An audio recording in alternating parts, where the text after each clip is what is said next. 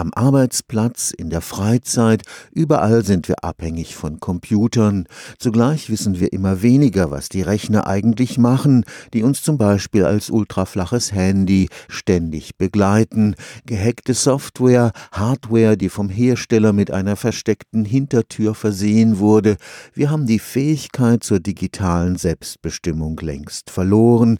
Das ist die These einer Gruppe von IT-Sicherheitsexperten. Mit ihrem jetzt veröffentlichten Arbeitspapier wollen sie eine größere Transparenz bei der Produktion von Software und vor allem Hardware fördern. Tatsächlich hat sich im Bereich der Informations- und Kommunikationstechnologien eine eigenartige internationale Arbeitsteilung etabliert, die Europa weitgehend außen vor lässt. Das finden wir schade für ganz Europa und natürlich natürlich auch für aufstrebende Länder wie Indien oder Brasilien. In den meisten Geräten, in denen irgendwelche Chips für irgendwelche Zwecke drin sind, kommt die Software aus den USA und die Hardware aus China. Und in allen diesen Ländern wissen eigentlich die Industrien nicht und die Endnutzer nicht und die Regierungen nicht, was eigentlich drin ist. Dr. Arndt Weber arbeitet am Institut für Technikfolgenabschätzung und Systemanalyse. Er leitet das Projekt Quattro S, mit dem IT-Sicherheitsexperten eine Initiative zur zur Rückgewinnung der digitalen Selbstbestimmung gestartet haben,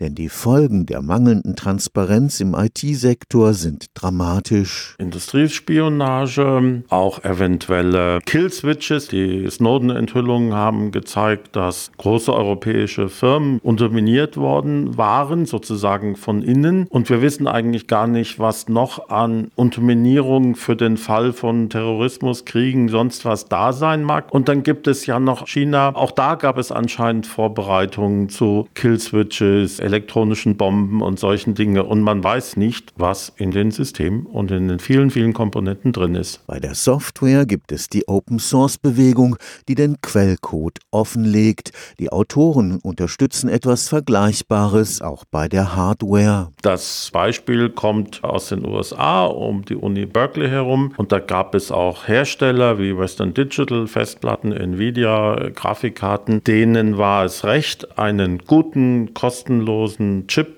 zu benutzen, auf den viele Sicherheitsexperten geschaut haben. Und die wollen das dieses Jahr milliardenfach in Produkte bringen. Und da ist eine Art Community aus Enthusiasten an Unis und auch in Industrie, die zusammenwirken. Und unser Vorschlag ist, davon sollte man mehr machen und eben auch hier. Für die Autoren des Arbeitspapiers ist die Schlüsseltechnologie Digitalisierung zu wichtig, als dass man sie allein den Gesetzen des Marktes überlassen könnte? Die Probleme, die uns motivieren, kommen immer daher, wenn was sehr Wertvolles, Leben oder auch Patente, Produktideen, wenn das bedroht ist. Und das ist keine nachhaltige Entwicklung, wenn wir zig Millionen Arbeitsplätze in europäischen Unternehmen haben und keiner weiß eigentlich, was noch in der Infrastruktur verborgen sein mag. Stefan Fuchs, Karlsruher Institut für Technologie